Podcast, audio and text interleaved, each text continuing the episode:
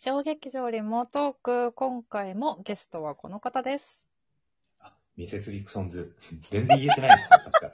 ミセスフィクションズ主催の今村です。よろしくお願いいたします。今ムーの3本目です。はい、あのよろしくお願いします。いつも、あ、そうだったっていう感じでお名前を言っているの、大丈夫、うんま、合ってる？大丈夫？大丈夫です、大丈夫です。大丈夫、大丈夫？うんごめんね。そうそう、あの、昨日の配う信ん。で、はい。いろんなお悩み相談を、感激する前のお悩みはい相談、今ムーのお悩み相談があったんですけど、これは序章どうやってそうね。体を整わせたらいいんですか？そうですね。これについてはいのお答えは未だに募集中なんですけど、えっと、ぜひ。はい。えっと、それは、あの、本当序章に過ぎなくて、話したい。いことはこれではなかったと。本題が、あ、そそんなことは ないのか。そんなことはないのか。ごめんごめんごめん。序序章ではないんですよ。あの、本当に結構、あ毎回うん。結構こんなに緊張して、あそっかどうしたって思ってるから、ちょっとな、聞いてない方はね、はい昨日の回を聞いてもらえる。はい、ぜひ、感激をどう、どうしたら快適に感激できるかっていうことを。そうですね。はい。そこからのうん。感激する側のお話をちょっと今回もしたいなということなんですけど、そうそうそう。うんそうなんです。うん感激するっていうこと、まあ、あくまで本当に僕の話なんだけど、うん、いいよ。あの、せっかくだからその感激するってどういうことかなっていうことを、なんかちょっとうん、最近考えてまして、うん、うん。あのーそれについて喋ってみたいなと思ったんですよ。確かにな。その、でえ、うん、あどうぞ、どうぞ、いいよよ。あ、どうぞどうぞ。あのーうんいや、もういきなり本題っていうか、あれいいよで思ってること喋るんだけど、うんなんか、まあ僕にとってっていうところですけど、うんなんか、もちろんどんなお話でっていうのもすごい重要なんだけど、うん、なんかそもそも劇場のこう隅っこに座ってるっていう行為自体がなんか好きなんだなっていうことをまず思ってて。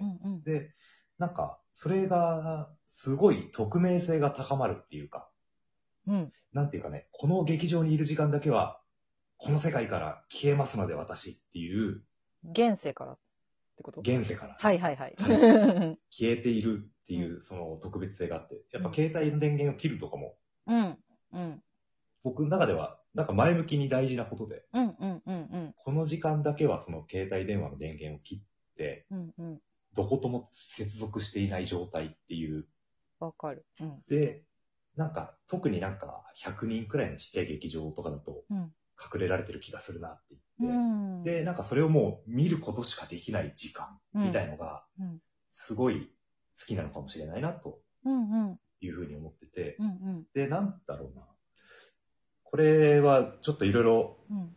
どんどん話が抽象的になっていくんですけど、はい。うん、なんか僕が思ううん、演劇っていうのは、こうやっぱり時間の芸術だと思っていて、うんその、その時間、空間を共有することであるうん。と。まあもちろん、お客さんとして行くときって話なんですけど、うんうんで、その、まあ舞台上で時間が伸びたり縮こまったりとか、まあ青年団みたいに、うん、一分の一を覗き込んでる感じとかいうのも、居合わせてる感じっていうのもあるんだけど、うん、その、なんか、時間空間を体感するというか、うん、うん、うん、うん。その体全体をこう、委ねて、こう、暗いとこで、こう、ポツンと座ってですね、うん。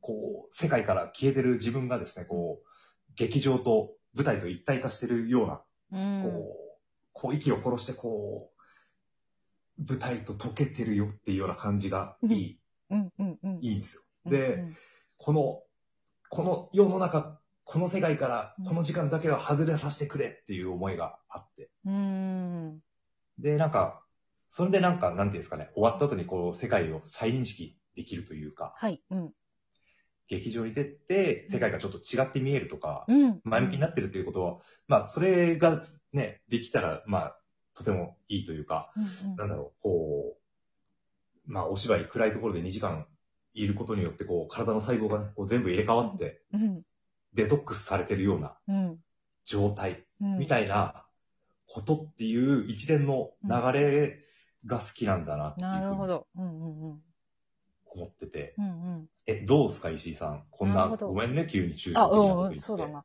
でも今の、うんと、私の話はもちろんするとして、今のを聞いててはい、すごい思うのは、その、うんその作用を確かに最大限に出すために、その前回話したお手洗いとかお腹が鳴らないようにみたいな、そうですめちゃくちゃ重要ってことですね。そう、本当にねだから、序章じゃないの本当にねちゃんと繋がってた。本当、失礼しました。らはい そうですね。そうなんです。そうなんです。確かに、あ、なんだろうな。でも、言い方は、うん言い方というか、ちょっと違うけれども、私も近しいところがあると思っていて、ほうほ私の場合は、う。うん。なんだろうな。でもなんかその、よくい、よく言ううん。一般的な答えとして、なんか、その、なんだろう。日常とは違う世界へ連れて行ってくれるから好きみたいな模範回答はよくあるじゃないですか。でもそれに非常に近しいんですけど、なんだろう。私の場合は、うん。なんか、まあ、まず、さ、これは作品の話になるけど、なんだ、はいあのー絶対にフィクションなんだけど、もしかしたらうんこんなこともあるかもしれないって思わせてくれる作品が好きで、どうやら私うん。は。うん。うん。うん。それは多分、あの、私がその、ね、大学卒業した後に、早稲田の方に行った時に、はいはいはいはい。感激したとある劇団さんですごいそれを感じて、本当にこの人たちは生きてるかもしれないって思わせてくれた作品があって、で、それは別に設定とかもそうなんだけど、その、なんていうの？リアリティとかなんか、リアリティっていうのは演技の種類が現代交互とかそういうことではなくてね。はいはいはい。まあ現代交互だったんですけど、なんかその、そういう意味で、こう、見終わった後に劇場を一歩出た時に、この世界にももしかしたらあの人たちが住んでるかもしれないみたいなこととか、はいはいなんかそういう、なんか、想像力を膨らませてくれることが多分うん私は好きみたいで、はいはいはいはい。うん。だからね、なんかそういうのを多分求めているのね、なんか。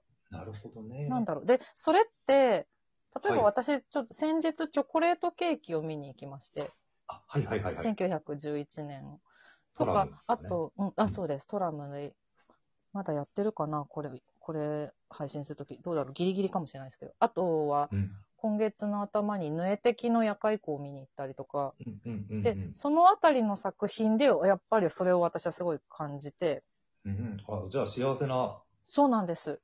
感激体験ですね。で、1911年は歴史の話というか、うんまあ、大逆事件の話だから、はい。うん、フィクションとは言っているけれども、だからその、なんだろう、この人たちが生きてるかもとかそういうことじゃないんだけど、でもこの人たちの精神って今に必要みたいななんか、こととか今、あの事件は解決したのだろうかみたいな、なんかそういう、なんていうのかな、うんうん。ちゃんと現代につながる新しい意識をもらえるから好きっていう、うん。そういう、で、それは多分、なんだろう、うん。ものによっては映画とかドラマでもうん。うん。得られるものなんだけれども、うん。けれども、やっぱり劇場っていう空間、うん。うん。うん。さっき言ったその、座席に座って、うん。2時間なり、ものによっちゃ、うん。今、最近はないですけど、3時間なり、ずっと、その、その作品を何にも邪魔されず見るっていう、その状態で得たものの方がなんか、うん。なんだろう、すごく大事というか大切なものになるような気がしてて、うん。自分の中で。特別なものになるような気がして。なんかそういうところかな。ちょっと私もでもちょっとふわっとした回答ではあるんですけど。いやいや、まあ、ふわっとするんですよね。うんでもどちらにしてもなんかうん日常の生活を、うーん、なんだろう、豊かにしたいっていうのかな、なんだろう。うん、なんか、僕は、そういう感じな結構シンプルに作品っていう話で言えばもう、うん、体験としてはもう、まあ、これ結構難しいけど、うん。圧倒されたいです。あ、はいはい、うん。もうすごいびっくりしたいそういうのもとか、あるあるある。うん。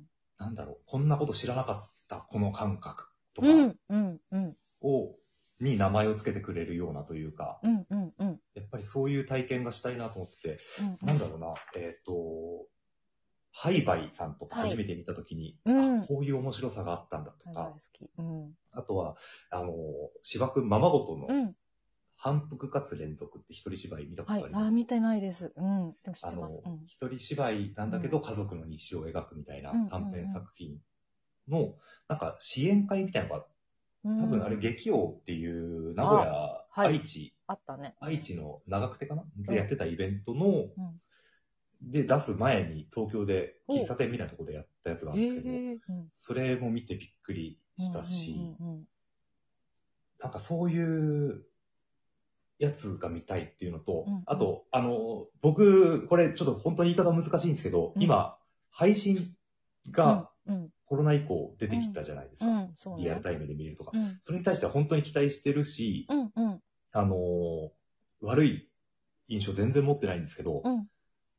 えっと、もう一個、これ難しいんですけど、あのーうん外に出せないやつが見たいっていう期待があるんですよね。あー、はい。えっと、うんある種毒っていうか、はい。うん。なんかこれは放送できないよみたいな。はいはいはい。うんうん。ちょっとわかるな。うん。なんか、それを、なんか、こっそり浴びて、逆にでも明日からも健全に頑張るぞっていうような、うんうんうん。なんかやっぱり断りからちょっと外れてたところうんに期待しちゃうところがあるのかもうんうん。だな。いや、お芝居広がってほしいんですけどね。うんなんかこっそりしてる場合じゃないんですけど。まあね。あのはい。なんかでもそういったところからね、生きる力がもらえたりするっそうだよねの。なんか、ていうような。ね何でもかんでも、はい、禁止すりゃいいっていう話じゃないんだよなっては思いますね、それは。演劇に限らず。多分テレビとかそういうのが、なんか禁止されていったから、なんか、そういうのが YouTube の方に行っちゃったみたいな現状な気がするから。いや、もう、最近僕でもテレビ最近よく見るようになってすごい面白いですけど、笑っちゃう、笑っちゃいますよね。私も割とバラエィティよく見ます。お笑い番組とかめっちゃ見てる。あちこちオードリーとかすごい見ちゃう。最終的に。そうですね。でも、なんはか、そういう新体験みたいなことを求めてくれる人がね、いっぱい増えていいな。いいな、確かに。ことが、演あと5秒劇でうん。見たいぞと。